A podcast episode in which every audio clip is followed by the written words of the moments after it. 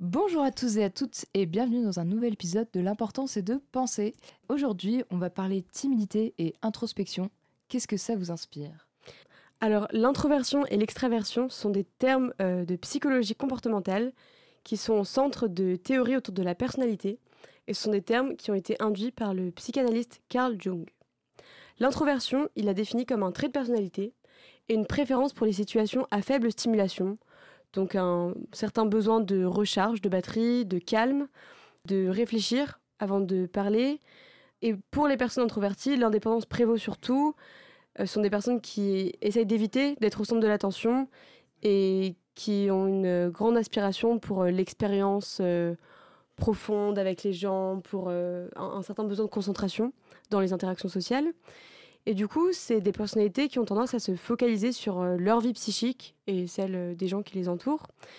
Et donc, il y a toute cette notion de batterie sociale à recharger après un événement stimulant. Et pour l'extraversion, c'est une recherche de stimulation pour le coup.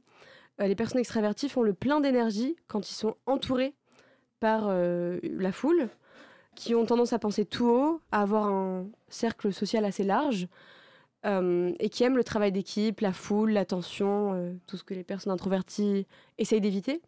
Et la focalisation, cette fois-ci, est plutôt sur, enfin, leur intérêt est plutôt sur l'externe, donc ce qu'ils vont observer autour d'eux, plutôt que de, de réfléchir sur sa propre psyché. Sauf qu'il faut penser ces termes comme un spectre. Donc d'un côté, on a l'introversion, de l'autre, l'extraversion, et au milieu, les gens qui sont ambivertis. Parce qu'on peut se dire, bah, je me retrouve un peu dans les deux catégories, mais dans aucune à la fois. Et donc le terme bah, d'ambiverti, c'est exactement le, centre, le, point euh, bah, qui, regroupe ces deux termes. Et donc on peut se sentir plus ou moins introverti, plus ou moins extraverti, et c'est euh, voilà, un spectre, il faut voir ça euh, vraiment comme un spectre. Il faut savoir qu'il n'y a pas de test fiable pour, pour s'identifier une catégorie. Du coup, c'est beaucoup basé sur l'autoproclamation. Donc, soit sur ses propres ressentis, soit sur des tests de personnalité de type Big Five, 16 personnalités ou le test Myers-Briggs. Donc voilà, des tests de personnalité plus ou moins fiables. Et en fait, c'est basé sur de l'autoproclamation. Je trouvais important de faire la distinction avec la timidité, parce que euh, oui, les personnes introverties préfèrent la solitude et des activités comme la lecture, l'écriture, la méditation par exemple, euh, parce qu'elles se sentent facilement débordées euh, quand la stimulation sociale est importante. Mais pour autant, les introvertis n'ont pas, nécessairement peur des relations sociales, comme ça peut être le cas des personnes timides. Et la timidité, du coup, ça serait défini comme un autre trait de personnalité qui relève plus de la peur du jugement social et d'un manque de confiance en soi, en particulier envers les inconnus. Et être introverti, c'est pas non plus synonyme d'anxiété sociale, qui pour le coup est un trouble, une peur cette fois-ci de l'humiliation et un stress intense qui est lié aux situations sociales. Oui, moi euh, j'ai envie de revenir effectivement sur ce que tu disais, il n'y a pas de test fiable, et parce que euh, Carl Jung, alors je me permets de préciser que donc euh, en fait il a inventé ces termes extraversion, introversion au début du XXe siècle. Donc en fait, ça a été, bah, c'est relativement ancien, dans un livre qui s'appelle Type psychologique, et que ça a été reconnu médicalement en 1991. Donc vous voyez, entre 21 et 91, il y a pile 70 ans qui se sont écoulés, parce que effectivement, introversion, extraversion, c'était, ça, tout ça pour dire, ça, ça, a mis du temps, voilà, à être reconnu. Euh, et, ça a mis du temps à être connu, notamment, comme tu disais Clara, il n'y a pas de test fiable. Et aussi parce que, et Carl Jung le dit lui-même dans son livre, c'est pas des euh, boîtes dans lesquelles il faut essayer de s'enfermer. Mhm. C'est pas des étiquettes qu'il faut se mettre dessus. Et il a cette phrase les différences d'un individu à l'autre tiennent par conséquent à la capacité d'équilibrer les attitudes, donc introspection, extraversion, euh, dans leur rapport, et non pas à la prédominance de l'une ou de l'autre. C'est-à-dire, mhm. en d'autres termes, hein, pour essayer de traduire euh, Jung, euh, c'est une échelle, comme tu l'as dit. C'est pas je suis introverti ou je suis extraverti. Et là, pour le coup, c'est un peu comme euh, la timidité. C'est qu'il y a des individus qui sont timides dans certaines circonstances, mhm. pas timides dans d'autres. Et l'introspection et l'extraversion, alors ça va pas être vraiment les situations qui vont être qu'on est extraverti ou pas, mais c'est plutôt voilà une échelle de degrés on l'est plus ou moins, et ça évolue aussi en fonction de notre vie. Euh, il y a des études qui ont été faites sur euh, des bébés pour savoir est-ce que euh, de façon innée ils vont être introvertis, extravertis. ça n'a pas donné de résultats très tranchés d'après ce, que, d'après ce que je sais. Ça, c'est pour l'introversion et l'extraversion. Euh, et pour la timidité, euh, j'ai envie de dire que, bah, ce que ce que tu dis, Clara, est, très juste. Euh, c'est pas la même chose qu'être introverti. Et timidité, on peut noter que ça vient de timere en latin, qui veut dire craindre. Alors, c'est l'occasion pour moi de faire le, petit rappel. Hein. Par exemple, le prénom Timothée, ça veut dire celui qui craint Dieu. Hein. Timos, timere, craindre, et Théos, les dieux. Donc, la définition est assez simple, hein. c'est quelqu'un qui serait craintif, qui manque de hardiesse, qui manque d'assurance. Et euh, j'utilise le mot hardiesse parce que bah, c'est peut-être le mot le plus intéressant qui qualifie l'inverse de la timidité. C'est pas facile d'ailleurs, hein, parce que euh, spontanément dire c'est quoi l'inverse de la timidité, on va chercher un peu. Hein, c'est bah, être à l'aise, c'est avoir confiance en soi, c'est etc. Alors la hardiesse, c'est un mot qui est pas mal pour dire l'inverse euh, de timide, mais c'est un mot qui est pas très courant et qu'on peut définir comme quelqu'un qui ose beaucoup, euh, c'est-à-dire qui est capable de commencer quelque chose qui lui coûte un peu, qui est pas mhm. facile. Euh, si c'était facile, il y aurait pas, il y, aurait pas de, il y aurait pas de problème en fait, il y aurait pas de hardiesse.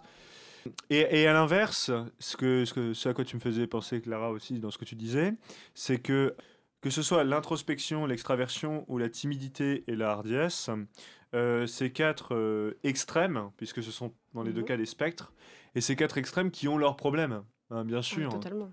Euh, le timide, effectivement, va passer à côté de situations, d'opportunités. De, Dans le cas de la timidité maladive, il va avoir même l'impression de passer à côté de sa vie.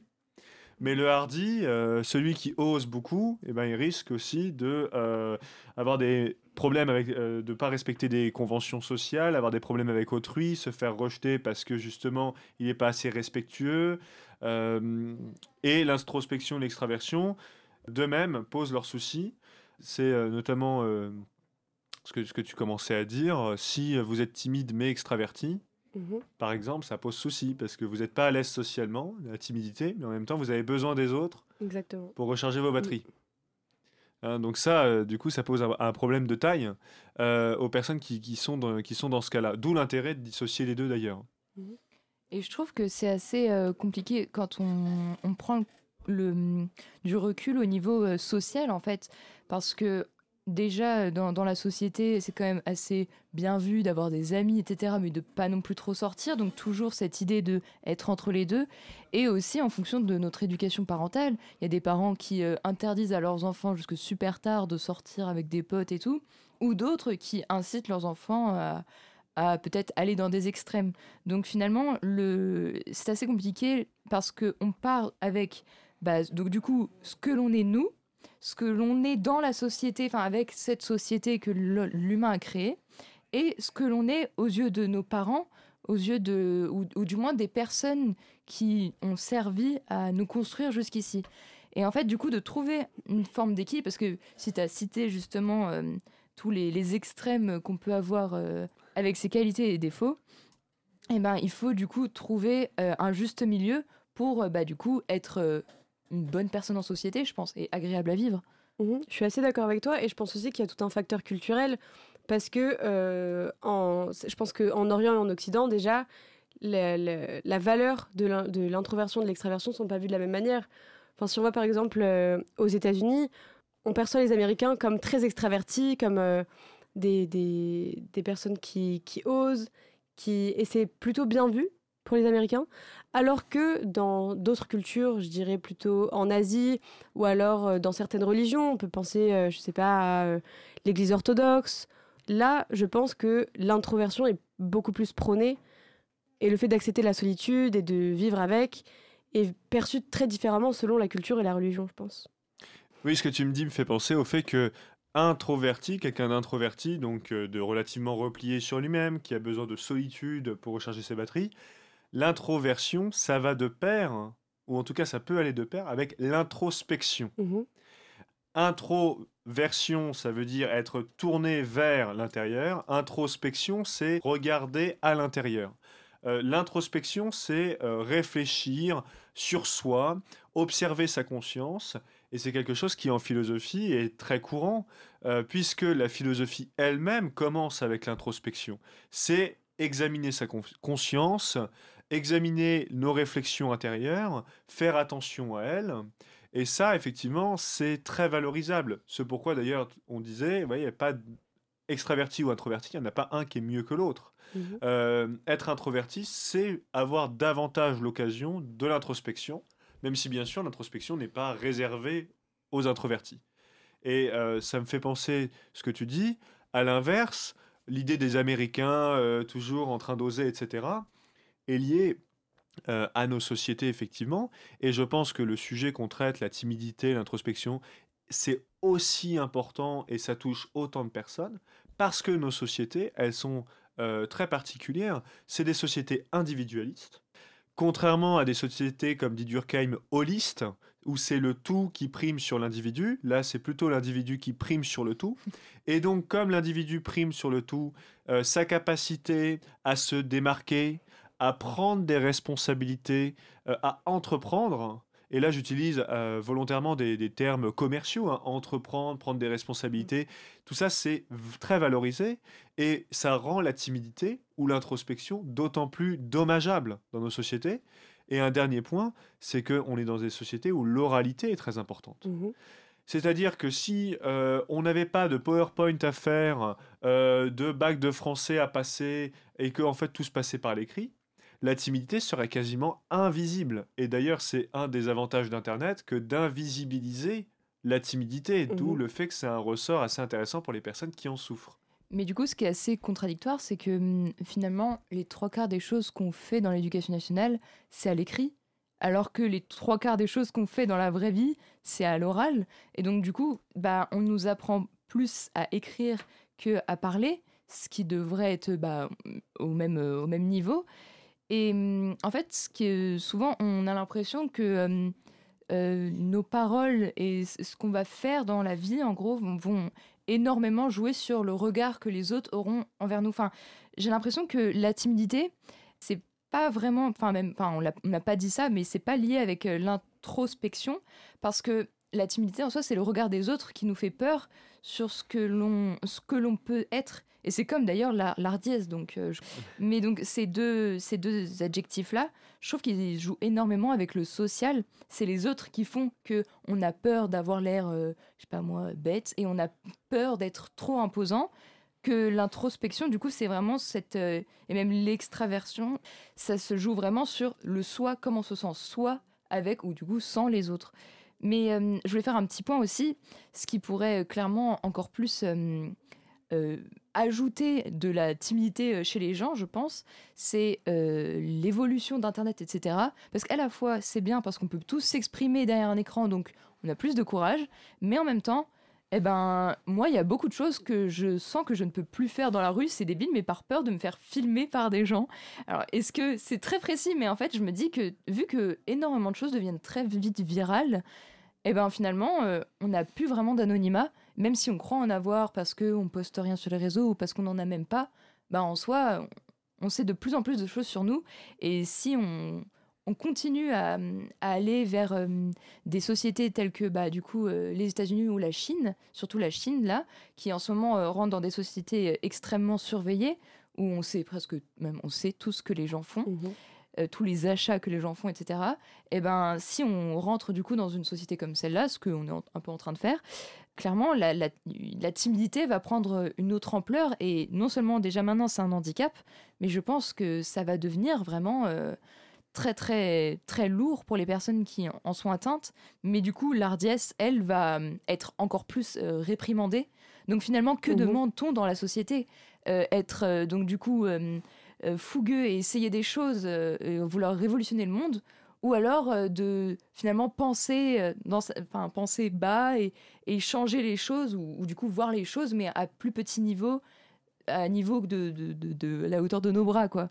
Oui, ce que tu dis euh, me semble hyper important, parce qu'avec effectivement les réseaux sociaux et général, de, plus, de façon plus générale le développement d'Internet, effectivement, quand vous êtes dans la rue, le fait que n'importe qui puisse vous filmer, ou en Chine, le fait qu'il y ait 4 ou 5 caméras par rue dans les villes, bah, ça fait que si euh, vous recevez une bonne nouvelle sur votre portable et que vous avez envie de bondir de joie, de faire une petite danse de la victoire sur le trottoir, euh, vous, vous, risquez effectivement de vous retrouver affiché sur les réseaux sociaux euh, ou de passer pour un fou auprès du parti central qui est en train de vous regarder. Et c'est d'autant plus important que la timidité, elle se fonde sur un cercle vicieux. La timidité, elle a de notable que c'est, elle se déclenche au contact de nos semblables. Ce qui peut paraître, d'un point de vue philosophique, paradoxal. C'est nos semblables, c'est ceux qui nous ressemblent le plus, qui nous font le plus peur. Mmh Et euh, ça crée un cercle vicieux. C'est que on se sent mal à l'aise face à des situations, mais pour arrêter de se sentir mal à l'aise, pour être moins mal à l'aise, il faut que la situation arrête de nous être étrangère. Or, comme on n'a pas envie, ou comme c'est difficile de s'acclimater à cette situation, eh bien, la timidité se perpétue. Et là, effectivement, le risque, c'est de rentrer dans des sociétés où on a de moins en moins d'opportunités au quotidien, de se dire, bon là, c'est vrai que j'aurais pas osé, mais j'y vais, je vais essayer. C'est d'autant plus important, me semble-t-il, que euh, la timidité, elle est variable. On n'est pas timide tout le temps. On est d'ailleurs tous susceptibles d'être timides dans certaines mmh situations, même euh, nous qui parlons très bien à la radio, euh, déjà, bah, il y a peut-être des timides parmi nous. Et puis, euh, peut-être qu'on n'est pas du tout timide, mais que euh, dans un moment très précis, dans une circonstance très précise, je sais pas, moi, on est on a eu une difficulté avec le sport quand on était jeune. Et là, dans les compétitions de sport, on est ultra timide parce qu'on se sent pas du tout à notre place. Je prends un exemple au hasard, mais moi, personnellement, c'est un exemple qui me parle.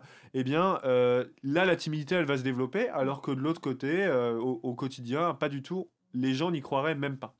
Et je pense d'ailleurs qu'on parle un peu de la Chine et de l'Asie en général. Je pense, ça n'engage que moi, mais que euh, ça doit être documenté très bien au niveau sociologique. Mhm. La dichotomie qui existe entre les individus au quotidien et ce qui se passe dans les clubs et notamment les karaokés, où euh, les individus se retrouvent avec la cravate autour de la tête, euh, la bouteille de saké dans la main au Japon pour aller dans les clichés, mais on se bride énormément au quotidien.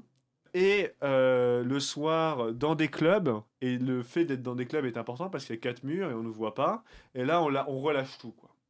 Mais du coup, je, j'ai du mal à comprendre en fait. Le but, c'est. Enfin, on est, on est sur Terre, donc bon, on est là quoi. Autant, euh, je sais pas moi, essayer de, de, donner un peu plus de sens à nos vies et de lâcher un peu toute cette pression, mais quotidiennement, tout en ayant cette notion de respect.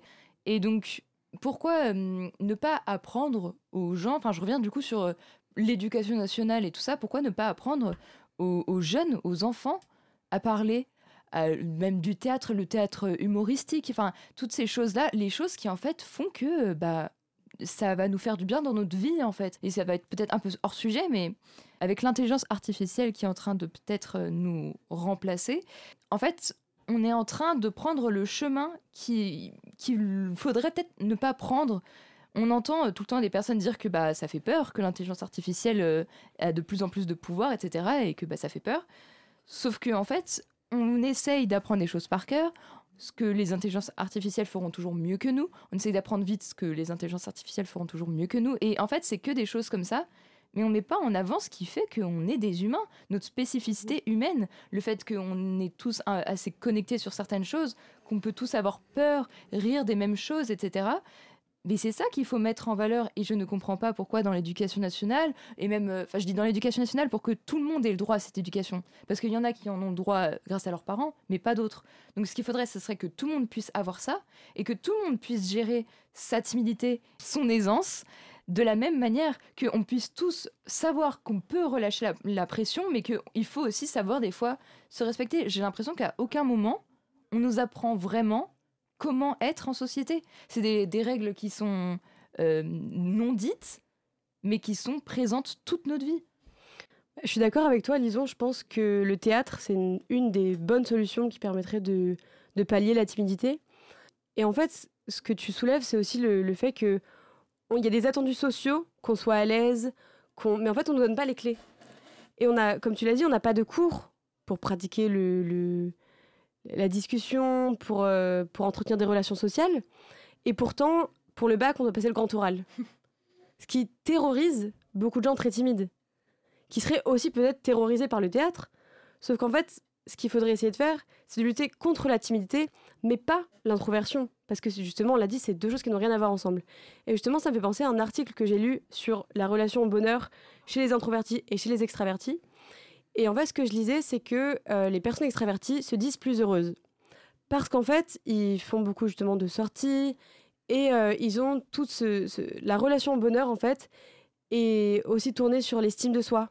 Et le fait d'avoir une bonne estime de soi et euh, d'estimer les autres, ça fait que les personnes extraverties se sentent, d'après les sondages, plus heureuses. Sauf qu'en fait, chez les introvertis, il y a une certaine neutralité qu'il n'y a pas forcément chez les extravertis. Ce qui fait que les personnes introverties, elles sont heureuses, mais elles sont neutres face à l'événement. C'est-à-dire que ce n'est pas une joie explosive. Et c'est aussi, tu parlais tout à l'heure de la manière dont on montre nos émotions et dans le fait que bah, certaines technologies peut-être nous brident à euh, ne pas euh, être trop grande gueule, à ne pas. Euh, et en fait, justement, les personnes introverties, c'est pas qu'elles sont moins heureuses, c'est qu'elles n'ont pas du tout la même manière de l'exprimer. Et je pense qu'il faudrait aussi apprendre à décoder mmh. les différentes manières finalement d'exprimer le bonheur et toutes les autres émotions. Oui, ce que vous disiez, alors, ce que vous étiez en train de dire sur le théâtre, qui est effectivement une bonne solution pour sortir de la timidité, moi, ça me vient quand même une toute petite euh, objection, c'est que malheureusement, le théâtre, ça demande, ça peut demander en tout cas un effort vraiment important pour ne serait-ce que de mettre un pied dans un cours de théâtre un jour pour une personne timide. Mais moi, ça m'évoque euh, des choses euh, qui, pour tous nos amis timides, peuvent être intéressantes qu'on dise là. Il y existe des, des associations pour diminuer sa timidité. Je pense notamment à Paris Timidité Meetup. Euh, à Paris, donc, mais il y a aussi euh, des euh, d'autres associations partout en France de meet-up, c'est-à-dire de rencontres, en fait, tout simplement, entre timides. Et du coup, bon, voilà, c'est des rencontres qui sont pas, qui sont informelles. Enfin, on se donne un, un, rendez-vous, un lieu, et il n'y a pas de jugement, et c'est plutôt drôle, en fait, justement. C'est fait, comment dire, sans, sans pression particulière, étant donné que toutes les personnes qui se rencontrent sont euh, timides et euh, avec bien sûr des personnes qui euh, sont là aussi pour mettre à l'aise et qui font partie de l'association pour ça. Et voilà, l'objectif c'est un peu de se réapproprier la relation sociale dans des milieux de la vie courante, que ce soit resto, bowling ou simplement un, un café autour d'une table. Et je pense que c'est quand même une bonne idée. Mais c'est vrai que pour le théâtre, bien sûr, ça c'est comme un peu tout finalement, euh, on peut très bien tomber sur un professeur génial ou comme euh, sur un professeur complètement nul qui va nous faire détester la, matière ou enfin cet art en manière générale. Mais euh, moi, je me rappelle quand j'ai fait du théâtre, quand j'ai commencé en sixième, j'étais assez timide au début. Et en plus, il fallait faire un des premiers trucs, c'était une femme énervée contre son ou sa partenaire, parce que je ne sais plus trop quoi. Mais donc, en gros, limite, il fallait lancer un sac par terre et puis vraiment gueuler, quoi je me suis dit ah yes! Et en fait euh, au début la première année j'étais très très peu à l'aise.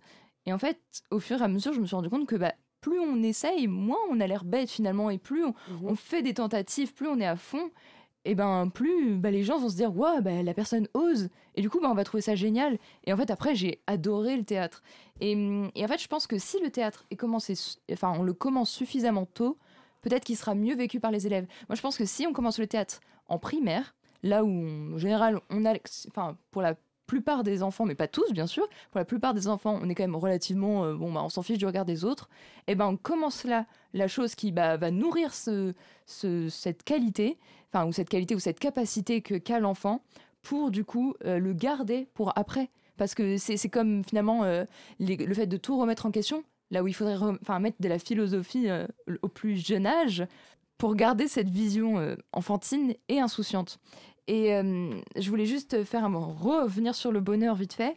Euh, c'est vrai que pour revenir sur ce que tu disais, Clara, tout à l'heure, c'est vrai que finalement, le bonheur, on le voit comme sortir tous les soirs avec ses potes en boîte et boire un max. Alors qu'en fait, ben, c'est pas forcément les, meilleures choses en fait. Enfin, clairement, je pense qu'on a tous des soirées ou des moments qui nous ont marqués comme parmi les plus beaux moments de nos vies. Et en fait, quand on, on prend du recul, on se dit mais il y avait rien à. Enfin, on vous aurait dit, eh, venez à cet endroit, ça va être génial. Jamais on se serait dit que ce moment serait aussi génial que ce qu'on s'imaginerait. Donc finalement, je pense que c'est. Il faut pas reprendre euh, en compte la vision du bonheur des personnes timides, faut reprendre en compte la vision du bonheur tout court. Finalement, les moments de joie sont pas forcément ceux qu'on nous vend à la télé, quoi. Alors, je voulais revenir, Lison, sur ce que tu disais sur euh, le fait d'instaurer euh, des cours de théâtre et de philo euh, chez les enfants. Et en fait, c'est un âge où, alors, les enfants sont déjà introvertis, extravertis, mais ils n'ont pas ce filtre du jugement d'autrui. Du coup, il n'y a pas la timidité.